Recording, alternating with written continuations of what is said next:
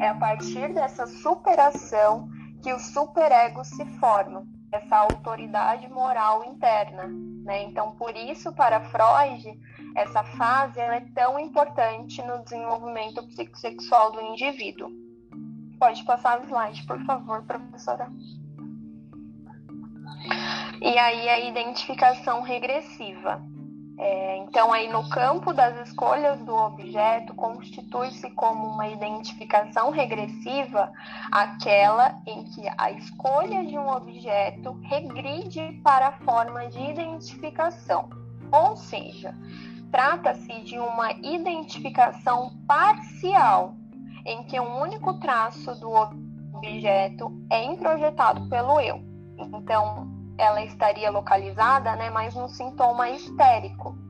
É, um caso clássico que a gente pode citar aqui, então, para usar como exemplo, é o caso de Dora, né, uma paciente de Freud.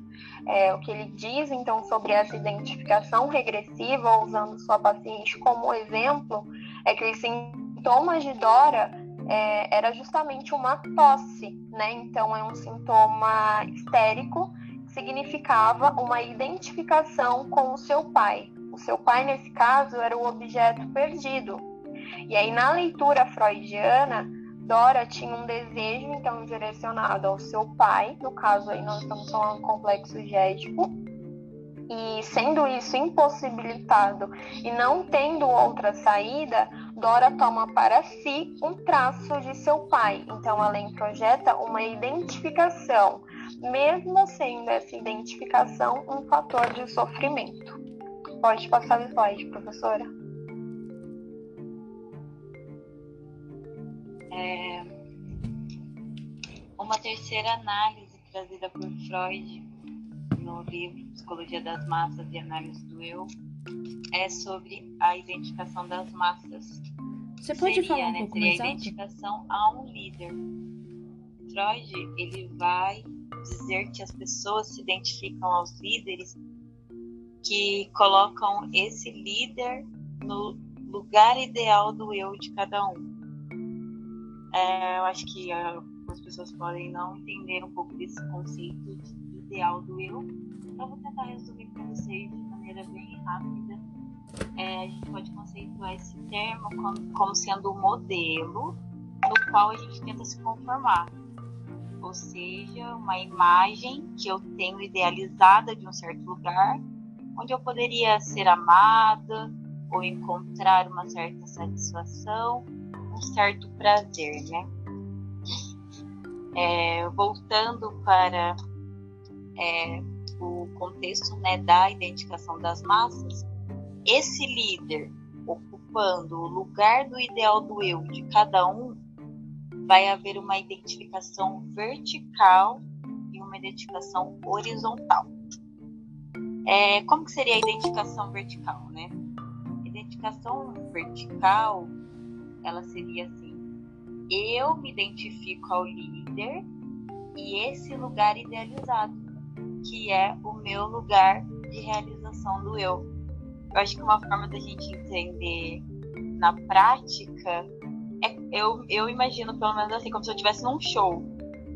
E aquela pessoa ali que eu fui assistir, olhando ali para aquele palco de forma vertical, é o ideal do eu, né? O lugar ideal do eu.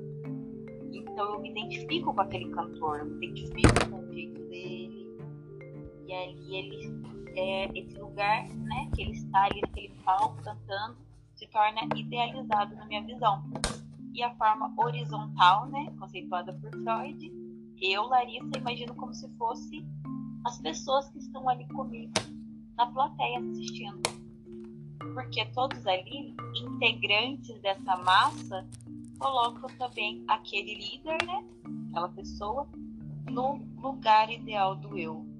Então eu me identifico com os outros e a gente cria uma certa irmandade que se reproduz em relação a esse livro. Espero que vocês tenham compreendido e é interessante de pensar né, que em 1921 na Europa Freud já falava, já conceituava um termo assim tão atual quanto esse. E é evidente que a preocupação dele volta para o início da formação de movimentos de massa, né? Por exemplo, uns anos após, né? Gerar o fascismo, o nazismo, infelizmente. Mas é isso. Freud ele vai dizer que a formação das massas é a identificação, a colocação do líder nesse lugar ideal do eu. Pode passar o slide, por favor, professor.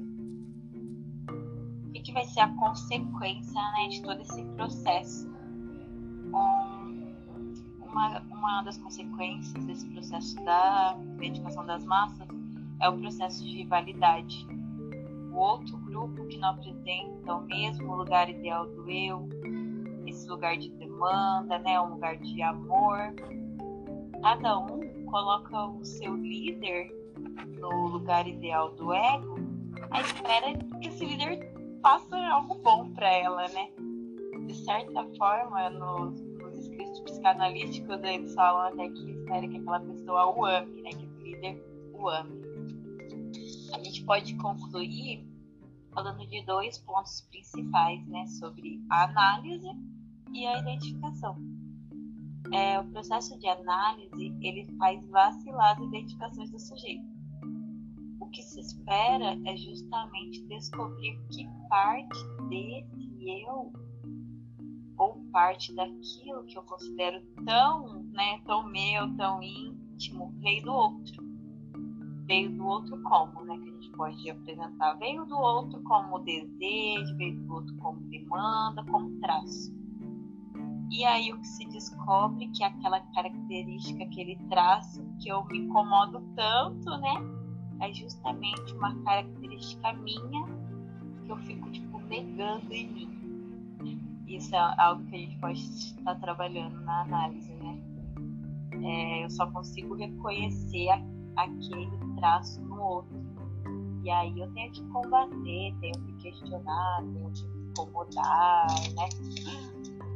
segundo efeito interessante é reconhecer que parte daquilo, né, a gente se queixa, podemos chamar de sintomas, né, segundo o contexto psicanalítico, é a parte da identificação, é uma coisa própria minha mesmo, do meu próprio desejo, que eu trato como algo tão particular, tão característico meu, mas que justamente causa total ou parte o sofrimento do colo queixo. É o caso da que já foi citado durante o trabalho da Dora, né? Que aquela, aquela identificação que vem, que chega até nos causar um certo sofrimento. E no processo psicanalítico, né? No processo de análise, desculpa, é, eu preciso tomar uma decisão. Abandonar ou assumir isso tudo isso é fruto de um processo né, de análise, encontrar com aquela parte de si que é justamente o fundamento do seu sofrimento. E que aí você precisa tomar uma decisão. Num certo sentido, isso se relaciona com aquilo que Freud dizia, né? Que a pessoa ela caminha até certo ponto da análise e depois ela recua talvez esse é o momento que o sujeito encontra aquilo de si, né? Aquilo de si mesmo. E é quase como se fosse ele dizendo assim, né? Se eu mudar isso, quem sou eu? Então, para concluir, eu deixo essa reflexão com vocês, né? Então, quem sou eu? Quem somos nós? Násio, ele fala de forma muito linda, né? Ele conceitua de forma muito linda. Eu vou até citar para vocês a fala dele é, deixando essa reflexão para vocês. Então, quem somos nós? Somos a memória viva daqueles que amamos hoje e daqueles que amamos outrora e depois, e depois perdemos. A identificação é aquilo que nos faz amar e ser o que somos. Então é isso, gente. Espero que vocês tenham gostado. Se tiver alguma pergunta para fazer,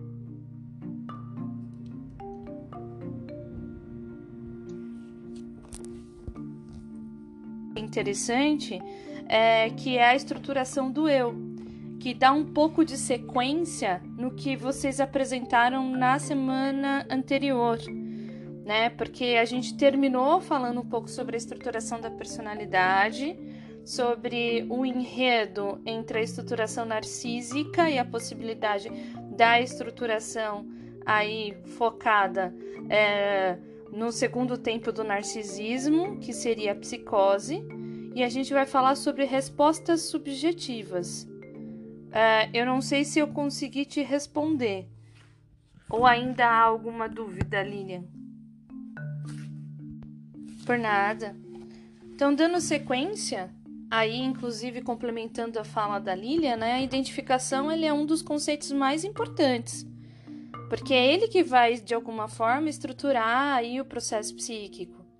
Né? E é no conflito aí que elas colocam do complexo de Édipo, né, que vai acontecendo essa alternância é, entre aquele que eu me identifico ou aquele que eu temo né, ou que eu tomo como objeto do meu investimento pulsional, que vai falar um pouco sobre o seminário que foi tão importante, que é sobre os conceitos metapsicológico, que vai falar sobre o conceito de narcisismo primário e narcisismo secundário.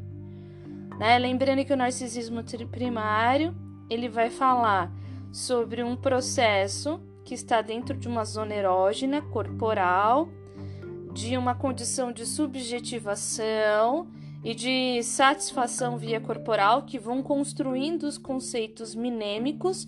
Falamos um pouco sobre isso na aula anterior, quando a gente foi falar sobre o ampliar o, a condição reflexiva sobre o ego, o id e o superego. Então a gente consegue pensar isso no narcisismo primário, que os investimentos pulsional antes de se estruturar o eu, que para Freud vai se estruturar no complexo de Édipo, antes de se estruturar, ele vai se focar para uma zona erógena corporal. Né? E de alguma forma aí a gente pode ampliar um pouco esse conceito, né? dizendo dessa representação, aí outros teóricos vão ampliar um pouco mais sobre essa concepção, né? sobre essa interação com o outro, Aí a gente pode pegar uma que vá, uma teórica François Doutot, francesa ou Douto, porque depende da representação, que ela vai trazer como primazia das necessidades do desenvolvimento humano, que para existir nós temos que passar pelo primeiro processo, que é o de castração umbilical. Né? Só se nasce, só se tem a vida a partir da castração umbilical. Então, quando há um nascimento, essa criança ela perde, né? Aí a proteção intrauterina do útero e ela perde a possibilidade de ser alimentada por esse cordão. Né? Então a gente já começa percebendo que é, para ela, diferente de Freud, que não que possibilita a condição é, de que existe alguns traumas, para ela, isso é um processo natural que todas as pessoas vão ter que enfrentar, que faz parte da condição da vida inúmeras castrações. Né? Então, a gente consegue, dentro desse movimento e dentro dessa teórica, perceber como vai se dar esses investimentos pulsionais. Para Freud, ele vai ter o primeiro tempo do narcisismo, né, onde a criança ela não tem noção de si ainda, ela está fazendo essa conexão consigo mesmo no narcisismo primário e ela vai dar sequência no narcisismo secundário. É, aí no narcisismo secundário vai entrar um conceito que é mais próximo da, do ideal do eu, né? Que é o, onde o sujeito, aí a gente pega um pouco dos pós-freudianos de Winnicott, que ele vai dizer que ele não teve um ambiente suficientemente bom e ele teve que encontrar uma defesa para a existência, para essa constituição do seu psiquismo, para essa estruturação. Então esse investimento, né, ele volta-se para aquele sujeito. Né? E aí ele vai enredar dentro do ponto de vista da sua teoria winnicottiana que quando esse sujeito ele não tem esse ambiente suficientemente bom, ele de alguma forma vai trazer elementos das raízes da agressividade. que ela vai ser enredada, né? Seja de ataques para o próprio corpo, que é uma zona erógena, né? Segundo a teoria psicanalítica freudiana, e ou de enredo de ataques ao outro e ao próprio ambiente. Então a gente começa a perceber aí dentro desse movimento o quanto esse conceito ele acaba sendo um ponto de vista de estruturação e de elemento da condição do eu, identitário mesmo. Então é no Édipo, né, que aí há a possibilidade desse processo do psíquico para o sujeito vir a seguir por, uma mani... por um mecanismo né, de identificação, onde ele escolhe esse objeto para se identificar. E dentro dessa condição de escolha de objeto de identificação, a gente começa a pensar e a enredar que são as primeiras expressões de afeto, que está dentro da dinâmica transferencial. Ele se identifica com aqueles cuidadores, né, que estão ali dentro da sua representação, e dentro disso ele vai escolher é, se identificar com aquele sujeito. Quando esse sujeito ele é um agressor, a identificação ela passa a assumir um outro movimento. Ele se identifica com o objeto da agressividade ou do desejo.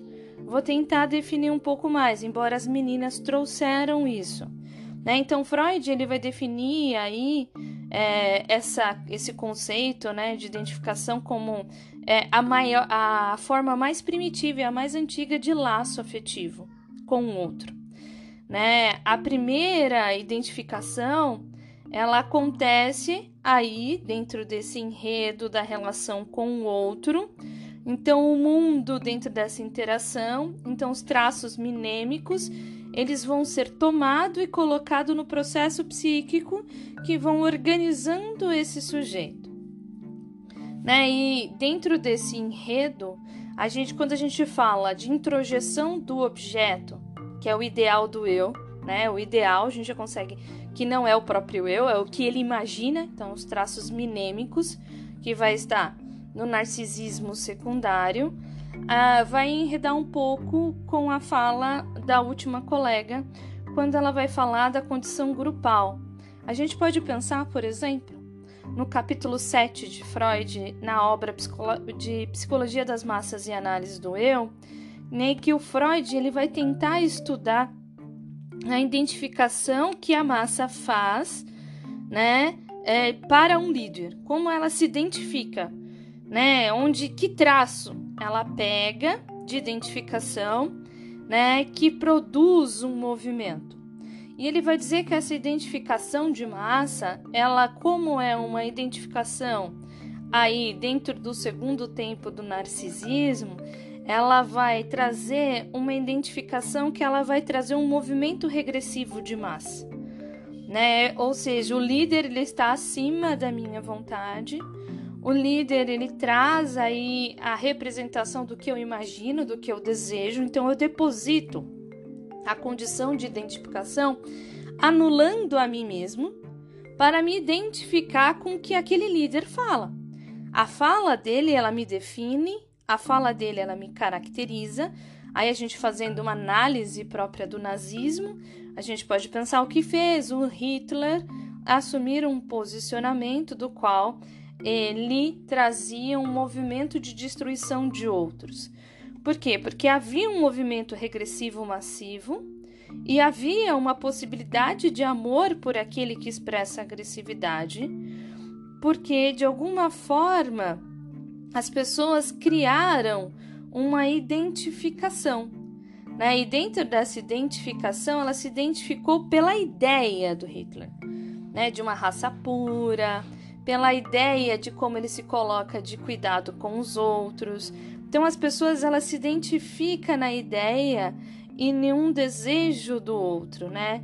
E de alguma forma, quando há essa identificação, ela também consegue perceber que na massa é, existe uma condição de empoderamento. Então, dentro dessa condição, como que se dá esse empoderamento na massa? Todos horizontalmente se identificam com aquela fala daquele líder. Né? Todos horizontalmente são como se fossem irmãos da mesma massa, do mesmo movimento. É um movimento que acontece, por exemplo, nas torcidas organizadas.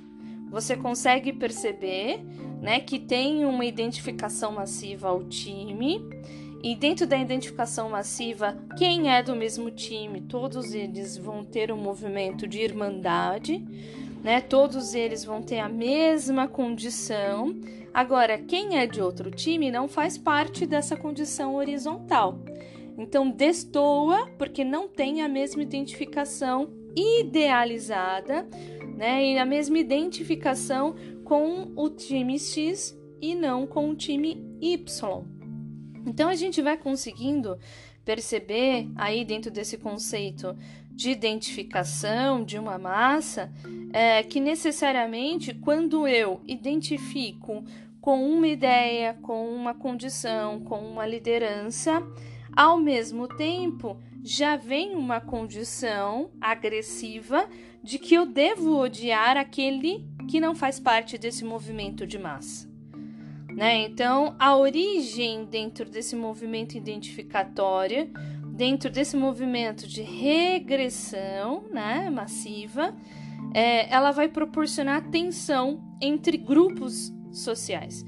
Então, a gente consegue ver isso no esporte, né, que a gente consegue ver como vai se dar, como eu disse para vocês, os times, né, e você consegue perceber uma fala bem idealizada principalmente de líderes, né? Então, os líderes do time, a gente consegue ver, por exemplo, hoje, né, que tem um movimento de youtubers que são lideranças, né? Eles vão, eles vão permitindo esse, essa condição, né? Eles vão enredando esse limiar. Perceber é, que toda identificação há um movimento de alguma forma regressivo onde o sujeito ele encontra uma falta e para Freud, aí quando ela vai se dar de uma maneira saudável, ela vai ser uma falta que vai ser representada pela castração. Então o sujeito ele encontra-se com essa falta, com a possibilidade da castração, né? E de alguma forma há um ato regressivo até um certo ponto Assim que ele vai, de repente, produzir os elementos minêmicos e vai se fixar como um produto. Né? E esse produto ele vai vir com uma representação da, da estruturação da personalidade, outros teóricos como um conceito de identidade, né? Porque aí ele vai começar a trazer a condição da, da própria forma de ver o mundo, da, próxima, da própria forma de se permitir estar dentro desse enredar do mundo. Então, a identidade ela vai se dar diante dessa condição da falta, diante da possibilidade de castração para Freud. Então, é importante entender que essa origem do eu, o eu ele surge a partir dessa identificação. Na medida em que a criança ela se reconhece em uma imagem, e de alguma forma ela se apreende como uma função simbólica dessa imagem, dessa representação de um outro, que ela vai trazer aí um laço, um vínculo. Está no conceito de narcisismo primário. Assim, para Freud, a criança ela não nasce com o eu, mas ela vai adquirir a partir dessa condição da falta a partir desse movimento de frustração diante da possibilidade de castração. Né? Então, é a identificação que vai se combinando com outros movimentos, assim como a Lilia trouxe a pergunta. Né? Introjeção, projeção, idealização, formação reativa ou qualquer outros elementos. Lembrando que a nossa condição, quando eu digo para vocês que na estruturação da personalidade, cada sujeito tem a sua coleção de mecanismos de defesa, para Freud, essa coleção que vai estruturando a personalidade desse sujeito, ela vai se dar com a combinação dessa identificação.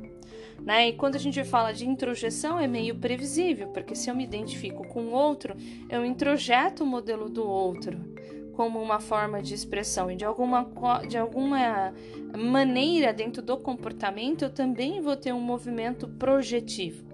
Aqui nesse período, diante da, da condição da castração, vai ser estruturado também os elementos, como a gente conversou na aula anterior, que são os elementos do superego, que vão enredar uma outra forma de organização que é o movimento de idealização, é um outro movimento de mecanismo de defesa, onde aquele sujeito ele idealiza uma forma comportamental, ele idealiza uma forma de enredar determinados comportamentos, ele, ele idealiza é, um padrão de pessoas. É aqui que a gente vai começando a estruturar e a enredar os preconceitos, movimentos misóginos, homofóbicos, eles vão sendo aí dentro desse movimento de idealização de uma, quando a gente vai falar do movimento hitleriano, de uma raça pura, de uma raça significativa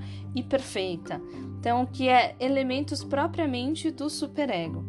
Né? Então a gente começa a pensar que existe alguns movimentos para que essa identificação ela vá se estruturar dentro da personalidade. Quando eu disse para você que a identificação ela vai combinando com outros mecanismos de defesa, a gente pode pensar, por exemplo, na identificação projetiva. A identificação projetiva, de alguma forma, é o nosso vínculo de afeto é, mais antigo e o mais primário com o outro. Né? Freud até falava sobre a identificação com o pai primitivo. Tanto é que ele escreve uma obra falando sobre a ordem primeva, que fundou aí, segundo ele, é, a lei das associações das culturas, da representação humana. Essa identificação projetiva é aquilo que vocês tiveram na aula de psicologia institucional, que são os movimentos instituídos que as pessoas acabam reproduzindo e acabam enredando ao longo da história né? E, e de alguma forma associando essas representações de cultura, de verdade, de forma de organização, né? A gente conseguiu pensar, por exemplo, nas aulas de psicologia institucional, que por nós sermos um país colonizado, a gente tem um movimento instituído de delegar atribuições para quem tem poder, né, socioeconômico, para quem tem algum tipo de condução, detentores dos poderes, né, e detentores dos meios de produção, a gente vai fundar que eles são os representantes é, sociais. Né, e a gente fez toda uma disciplina para fazer esse processo de desconstrução. Então a gente consegue pensar, então tem esse movimento de identificação projetiva, a identificação ela se combina aí com a projeção, né, onde eu projeto é, elementos do que eu coloquei como verdade né, de que eu coloquei como a lei fundadora, que está marcada por uma cultura, e eu reproduzo esse movimento. A gente vai falar também sobre a identificação regressiva, né, que a gente falou um pouco sobre a condição da massa, né, que é aquela que o sujeito ele toma aquela posição, né, é, mais regressiva de uma demanda que foi retida e fixada de alguma forma é uma tentativa de satisfação inconsciente de substituir uma privação ou uma insatisfação. Então, diante do movimento da massa, na identificação regressiva, é, eu tento é, me satisfazer com o ideal que o outro coloca como verdade. Então, aquele outro ele traz aquela forma, aquela representação, e eu me identifico com que aquele outro vai narrando para mim né? E dentro desse movimento de identificação regressiva, a gente pode ter o desdobro de uma identificação que Freud nomeou como identificação histérica, que nada mais é do que esse movimento de identificação regressiva. Né? Ou seja, a identificação ela se combina com outro mecanismo de defesa, regressão, que vocês já têm um conhecimento. Então, a identificação ela se identifica com o desejo, ela procura se identificar com o que o outro traz como verdade, como processo de, é, de melhorias ou processo de ideal, né? Então, passa pelo desejo de um outro, né? E se anula o desejo de si próprio para se manter satisfeito. né? Diante da ausência de reconhecimento do próprio eu, ela se identifica com o desejo do outro, né? E ela se, de alguma forma, quando eu falo ela, mas eu digo a pessoa, ela traz um movimento de negação do seu próprio desejo. Aí a gente pode pensar em outras formas de movimento dentro que vão trazer o um enredo aí dentro dessa identificação regressiva. Mecanismo de defesa de anulação, onde o sujeito se anula em prol do desejo do outro, e ele vai trazer isso como algo estruturante, repetitivo ao longo das sessões. Então, lá na obra de Freud, né, Freud ele vai apresentar o caso de uma mulher de uma pensão que ela recebe uma carta e só ela sabe o, o, conteúdo da carta. Ela começa a chorar, mas as pessoas que estavam na pensão elas se ajudam, se acolhem. E ao perceber aquela mulher chorar, as pessoas se comovem com aquilo. E de repente, diante do movimento de massa, todo mundo começa a chorar, né? Então, de algum, há uma repressão aí, há um movimento uh, de repetição e regressivo daquela mulher que sofre e eu solidariamente sofro porque ela sofre. Então eu trago, não há um eu é, dentro do ponto de vista de organização da subjetividade, não foi auxiliado dentro do processo de constituição subjetiva, mas se mantém a identificação com o desejo, com o objeto ali representado. Então, Freud, dentro desse enredo, a gente pode pensar em um movimento mais contemporâneo, que são as neuroses histéricas na contemporaneidade, que vão trazer esse movimento de identificação regressiva, e, e outro, outra condição que é muito é, marcante dentro do, da estruturação de neurose histérica é a representação do corpo, assim como a gente falou sobre a condição da neurose. Então o corpo ele é enredado. Então a gente pensando nesse movimento na contemporaneidade, a gente vai começar a perceber sobre os transtornos alimentares, né? Que eles vão trazer uma marca de um corpo, eles vão se fixar em um desejo de um corpo perfeito e eles vão anular a forma de insatisfação de um corpo real para se dedicar a um corpo perfeito. Então, os transtornos alimentares, ele se identifica com o ideal do outro, com a representação social do que é belo, com a representação de uma cultura, ou inclusive a representação, porque tem uma marca muito presente dentro desse enredar, que é a marca de um ambiente que não foi suficientemente bom para, e utilizando o termo é, winnicottiano, para enredar um corpo de uma criança saudável. Porque dentro do processo do desenvolvimento, tanto para doutor, bem como Klein ou como para Winnicott, eles vão dizer sobre a importância de um dos adultos suficientemente bom, utilizando o termo propriamente de Winnicott, é, de, de ensinar essa criança a ter conexão com seu próprio corpo, é, explorar esse essa própria condição de, de conexão para que ele possa fazer esse movimento de identitário de uma maneira mais saudável, expressar a condição de saúde. E eles passarem a utilizar um próprio termo de Winnicott dizendo eu sou, eu existo, e já que eu existo, eu vou dar sequência na minha história, né? Eu vou dar sequência ao longo do meu transitar da vida, porque eu sou, eu sou um corpo, eu sou uma condição simbólica, eu sou uma representação subjetiva. Dentro desse enredar, a gente consegue perceber que é muito marcante a figura, por exemplo, do cuidado e principalmente da figura materna de uma mãe que anula uma representação subjetiva de uma criança né? Porque ela traz aí uma ideia de como ela imagina ou que ela deseja que aquela criança tenha dentro da sua marca corporal, ou ela cerceia excessivamente, protegendo e impedindo que essa criança possa ter experiências com o próprio corpo. Né? Então a gente consegue ver que essas marcas elas vão ser vão ser apresentadas como sintoma diante da identificação com o desejo é, aí a condição da fome, da condição do alimento, né? Que vai ser enredado aqui, mas é um alimento que ou eu expulso ou eu não ou nego comê-lo. Né? Então, quando eu expulso ou nego comê-lo, e ainda é representado por distorções corporais. Então, esse corpo sofre, mas esse corpo ele é anulado, porque as pessoas com fome, o corpo vai expressar dores, incômodos, né? Quando uma pessoa sente fome, ela sente esse movimento.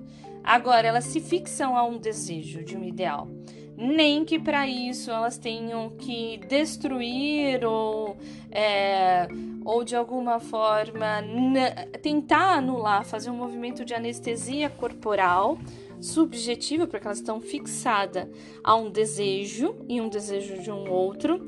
Né? Eu vou trazer aí um exemplo de uma paciente que vai, a gente vai falar um pouco sobre esse movimento de identificação regressiva. É, é uma paciente em que ela é filha de pais mais velhos. Então, os pais já tiveram filhos e os filhos cresceram, já eram um adolescente, outro pré-adolescente, e de repente eles se viram novamente aí diante do nascimento dela. E quando eles se viram, eles não desejaram. Então, já tem uma representação de um corpo não desejado. Então, tanto o pai quanto a mãe não desejou. E para complementar, essa criança que nasceu, ela era bastante gordinha. Então, no começo, ela era é, bonitinha, porque ela era bem gordinha, mas com o passar que ela foi crescendo, ali uh, dos 7, 8 anos, ela não conseguia é, eliminar esse peso. Então, a mãe trazia ali algumas ideias de que aquele corpo não deveria ser daquele jeito. Então ela falava: se comporta, né? Coloca uma roupa mais apertada para esconder essa barriga.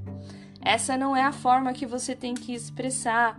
E ainda fazia um outro movimento, porque como ela tinha filhos mais velhos, o filho mais velho de todos, é, de repente, jovem, já teve a primeira filha. Então ela é tia e ao mesmo tempo tem quase a mesma idade da sobrinha, né? E a sobrinha é magra. E a mãe compara: olha, você percebe que a sua sobrinha é magra, você não é. Você tem que se colocar. Né? E é uma paciente que ela sofre constantemente com marcas corporais, porque ela se fixa na ideia. Né? E a mãe dizia que ela tinha que usar calça acima do, do umbigo, é, que ela tinha que ser magra, que ela tinha que se comportar de determinada forma, e isso impediu dela fazer essa conexão com o próprio corpo, que é um dos enredos da terapia. E aí a gente consegue perceber que nesse movimento de identificação regressiva, ela se identifica com um desejo e ela não se reconhece dentro desse corpo. Então ela faz, já fez inúmeras intervenções corporais, do que você pode imaginar. Inclusive é uma profissional que tem uma formação, né, com práticas voltadas para melhoras estéticas. Né? Então ela se identifica com esse ideal do objeto do outro, né? E ela traz essa forma e, e a cada sessão é uma intervenção nova, porque ela precisa enredar sobre essa condição corporal. Ela não consegue ver um outro movimento, mas ela sente esse desejo de se sentir bem, de conhecer o seu próprio corpo, de sentir satisfação. Isso impacta, inclusive, nos vínculos sexuais, porque ela não consegue ter satisfação nesse corpo, porque é um corpo que não é ideal, é um corpo que ela não consegue fazer essa conexão.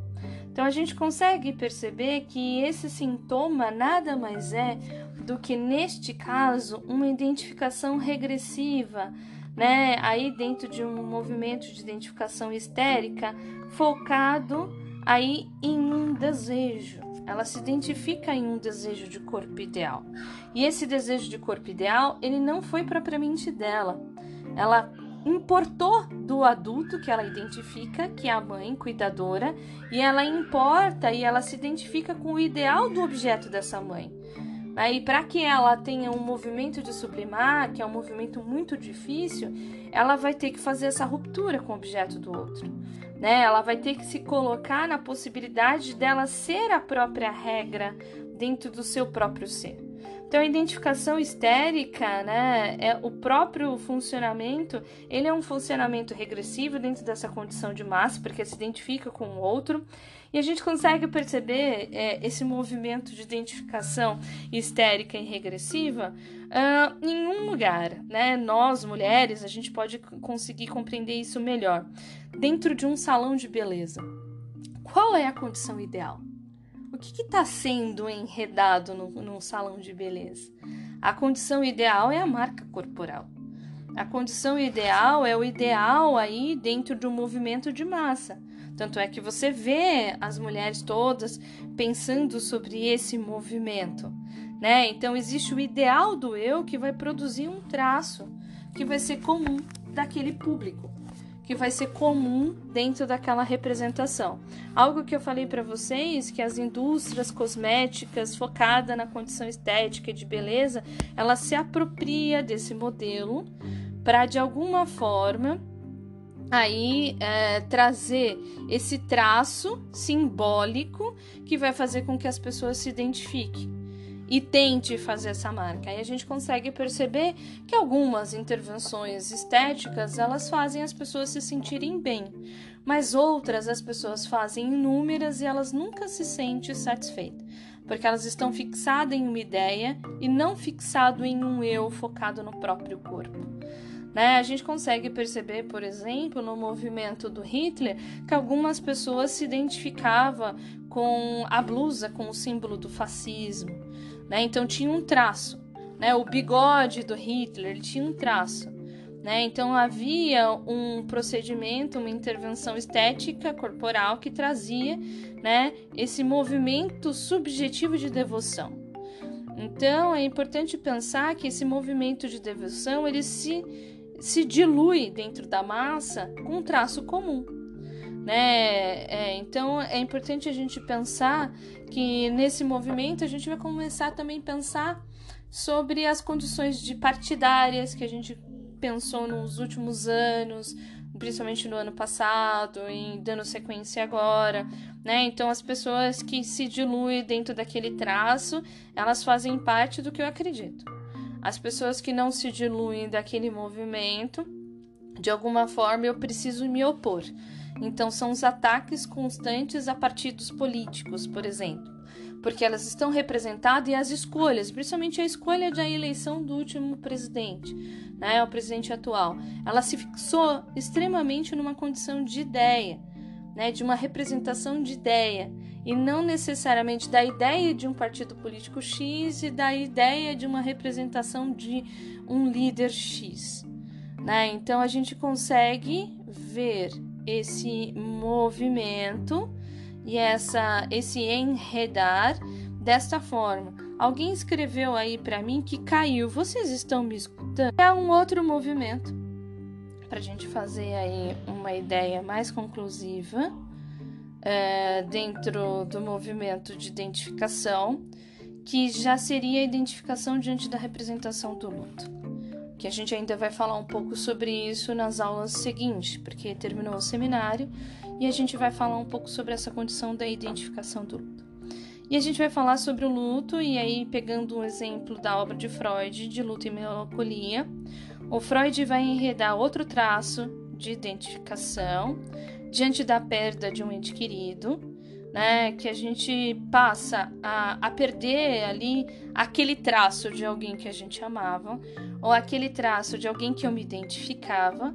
E é comum as pessoas, diante desse movimento de identificação, ela alocar essa identificação como produção comportamental de sintomas. Então, é produzido uma espécie de reforço daquela identificação e como defesa diante da dor daquele sujeito que se ama, é, de alguma forma vai ocorrer aí, até que ocorra a elaboração do luto, é, as pessoas acabam repetindo traços daquilo que o outro gostava de fazer. Né? Então, até que isso, é, até que o luto seja elaborado e fique o amor, né? É, e não só o sentimento de falta, porque esse é o movimento de elaboração do luto, a gente consegue perceber que as pessoas elas acabam reproduzindo o comportamento daquele que se identificou e que de alguma forma veio a óbito. A gente consegue perceber dentro do luto e melancolia o exemplo de um menino que ele tinha um gato e ele se identificava com esse gato, se identificava muito com o gato.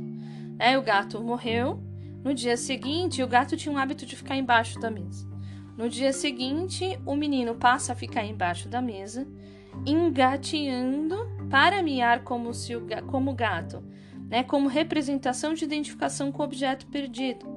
Então ele se identifica com aquele objeto e de alguma forma ele vai demonstrando aquela falta naquele enredo. E nesse contexto de identificação e melancolia, às vezes as pessoas não conseguem entender, né? E aí olham, por exemplo, que a criança está diante de um movimento atípico. Aí tem um outro movimento social instituído, que a gente vai falar sobre o movimento de regressivo de massa, é, que é o da medicalização da angústia.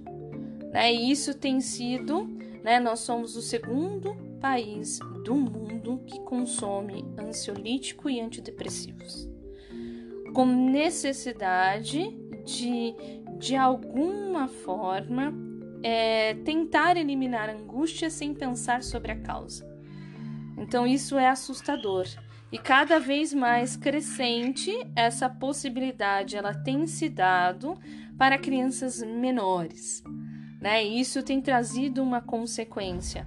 Então, a gente pensando dentro desse movimento regressivo, né, que a criança pode apresentar, por exemplo, aqui diante de um luto, que ela pode ser caracterizado como um comportamento atípico ou um transtorno.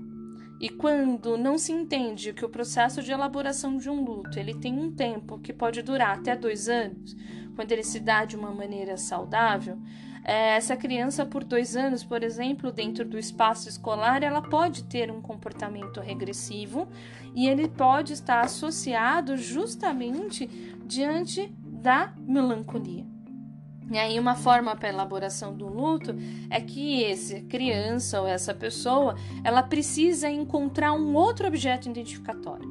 Né? Ela precisa encontrar uma outra figura de identificação, uma outra figura de aconchego né? E essa figura, ela pode ser eleita, alguém pode se eleger da família, uma avó, uma tia, né? Ou outra pessoa, isso quando eu falo de uma representação, por exemplo, de uma perda de uma mãe numa condição suficientemente boa, se apropriando do termo winnicottiano, né? Ou pode ser uma pessoa que pode se eleger como pai, quando perde a esposa, ou o contrário, né? Então, é, ou a criança ela vai encontrar alguém e ela vai exigir isso. Ela vai trazer esse movimento. Só que na condição contra-transferencial, diante do luto, é um processo angustiante. Por quê? Porque aquela criança ela está enredando a privação e ela está enredando o sofrimento do qual ela está encenada, que é o luto de uma pessoa querida que se identificava, que era a figura protetora.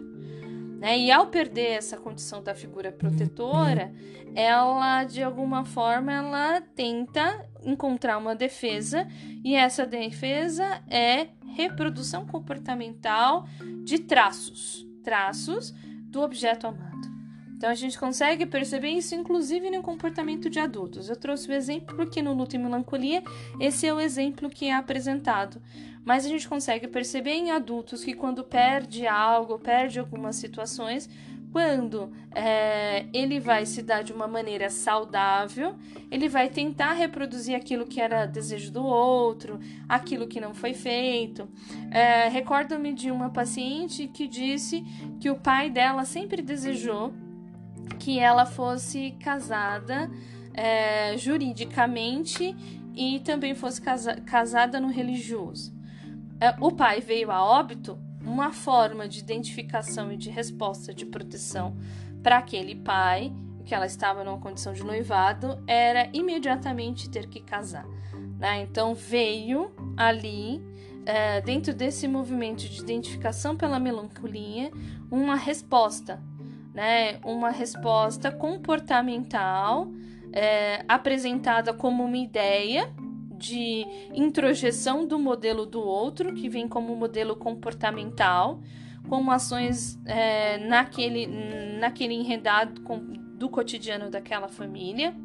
Então, aquilo que não conseguia e não se consegue suportar, isso também é enredado na teoria de Klein. Quando ela vai falar um pouco sobre as origens do luto, ela vai dizer que aquilo que não se consegue suportar, porque é muita dor, a possibilidade de satisfação é pela fantasia. E pela fantasia, ela pode tentar utilizar o executivo, que é o ego, para expulsar isso dentro de uma condição comportamental, se fixando ali dentro desse movimento, né, como um protagonista daquilo que o outro, que era identificado, é, pode ser reproduzido de uma maneira concreta. Então, a noção de projeção aqui, quando a gente fala que se complementa na introjeção, é, ela é muito importante, né? E, e a gente pensando ainda numa condição para a nossa profissão. O movimento de projeção, a partir dessa condição de identificação, que é a primeira representação subjetiva para a estruturação do eu, é o que nos permite hoje, por exemplo, utilizar alguns instrumentos da psicologia, que são os testes projetivos o CAT, o TAT, o próprio Rocha ou Rochá, né? Então a gente vai tendo essa noção que é muito importante, que ela vai vir a partir da, daquilo que aquele sujeito identifica. Assim ele vai formando e vai organizando a sua percepção e a gente pega esse instrumento de testes projetivos para pegar esses elementos fantasiosos, esses elementos que vão traçando alguma representação, tanto é que o Rocha a gente consegue ainda pegar traços da personalidade, porque são elementos. É, ali são imagens que vão efetivamente trabalhar com movimento projetivo, que vão falar desse movimento de identificação, nesse enredar, se é uma identificação narcísica no segundo tempo, né? Ou se ela é uma identificação narcísica no primeiro tempo. Então, lembrando que tem uma diferença entre o primeiro tempo do narcisismo e o segundo tempo do narcisismo. Então, quando a gente se pergunta, né, ou pergunta para o paciente também dentro como uma possibilidade de técnica no enredar na psicanálise. Como você vê essa imagem dentro de um teste projetivo? Né? A gente está trazendo o quê? Elementos minêmicos. Esse paciente ele vai projetar a partir daquela imagem, elementos dessa memória, daquilo que ele se identificou, daquilo que ele trouxe, daquilo que ele enredou. Quando ele vai trazer uma determinada situação que vem como um sofrimento, e a gente, para compreender mais elementos, a gente pergunta como é isso para você, né? Ou o que você sente diante disso. Então a pessoa começa a depositar aquilo que ela produziu nas suas representações projetivas, a partir das suas introjeções que veio por conta da sua identificação, né? E, e dentro dessas falas vai sendo enredado como ela pode perceber e enredar a sua própria história. Né? Então, é um funcionamento defensivo, né? a identificação projetiva, porque, como ela está diante de uma frustração, segundo o ponto de vista psicanalítico, porque há uma castração, ele se defende e ele vai encontrar algo que é satisfatório. E provavelmente na identificação com os pais, na identificação com o ambiente, na identificação com o seu cuidador, ou na identificação com uma ideia, como a gente falou, na condição de identificação regressiva ou de identificação histérica, ou na melancolia, na identificação de um comportamento que era de alguém que eu me identificava, ou de uma ideia daquela pessoa que eu me identificava, que eu passo a reproduzi-la. Né? Eu acho que eu consegui enredar de modo geral como a identificação ela pode ser apresentada e eu quero abrir aqui para vocês então, se houver, para perguntas.